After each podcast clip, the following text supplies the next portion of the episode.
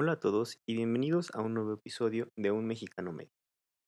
Mi nombre es Gustavo y el día de hoy vamos a hablar acerca de una frase que a primera vista podría parecer contradictoria. Esta frase es, ¿estás viendo y no ves? Pero quédense a escuchar el resto del episodio para entender de qué se trata esta frase. Antes de empezar a platicar de ello, eh, me gustaría recordarles que nos pueden seguir en las redes sociales, Twitter, Facebook e Instagram. Nos pueden encontrar como un mexicano 42. También quiero recordarles que en la descripción del programa podrán encontrar un enlace a la página de anchor.fm donde pueden dejarnos un mensaje de voz con alguna pregunta, alguna duda que tengan sobre el idioma. Trataré, trataré de contestarlas o bien eh, algún comentario respecto al podcast. Y hablando de comentarios, también me gustaría pedir su apoyo para que nos dejen una reseña en la plataforma en la que nos escuchen. Esto nos ayudará a llegar a más gente y pues ayudarles a mejorar su español al estilo mexicano. Esto no te va a tomar más, más de un minuto y nos puedes ayudar bastante. Y ahora sí, Comencemos con esta frase. Estás viendo y no ves. Si la, si la escuchamos de, de primera mano puede sonar a una frase contradictoria. Estás viendo y no ves. Sin embargo, tiene una, una, pequeña lógica allí. Y me parece que esta frase no es exclusiva de México. Creo que también la, la, la utilizan en otros países de Latinoamérica principalmente, ¿no? Son los que le hemos dado un uso más amplio al idioma español. Eh, esta frase la utilizamos cuando es muy obvia una situación, eh, la otra persona pues no se da cuenta de esto y entonces esa situación tuvo una consecuencia, ¿no? Por ejemplo, eh, jugando un partido de fútbol, unos amigos, por ejemplo, está el portero, ¿no? Está ahí parado, ¿no? Y a lo mejor está eh, comiendo moscas, como decimos aquí en México, es decir, está como perdido en el infinito, no está poniendo atención a lo que pasa a su alrededor. Y entonces se acerca una, un personaje del otro equipo con, con, la pelota muy rápido y como el otro no se da cuenta, pues simplemente eh, le anotan un gol, ¿no? Entonces ahí el otro, alguien más del, de su mismo equipo puede decirle, estás viendo y no ves.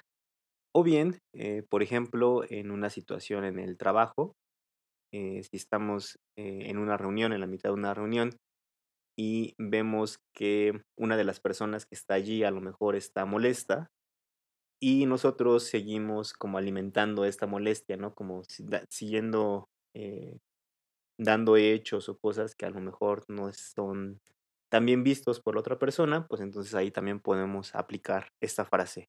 Estás viendo, estás viendo que están enojados y no ves, ¿no? Estás viendo y no ves. De manera que es muy obvia, ¿no? O sea, lo que significa es, es muy obvio lo que está sucediendo, cómo es posible que no lo hayas visto, ¿no? Por eso es que la frase pareciera una contradicción.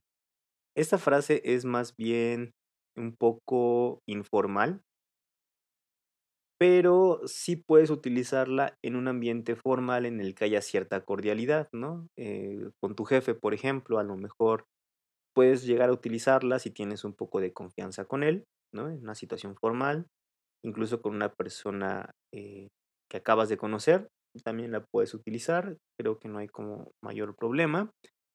Y eh, mientras lo dejes ahí, puedes agregarle otros adjetivos a esta frase que pueden hacer que sea más, eh, una frase a lo mejor más fuerte, ¿no? Estás viendo y no ves, eh, tonto, o estás viendo y no ves, o idiota, estás viendo y no ves.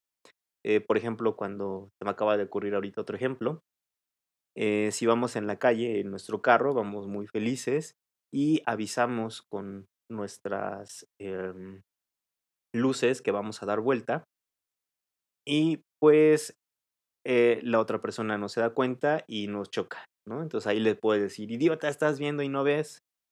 Es decir, era muy obvio que iba a dar vuelta, te estoy avisando con mis direccionales. Y sin embargo, tuviste la culpa y me chocaste. ¿no? Esa podría ser otra situación en la que podríamos utilizar esta frase.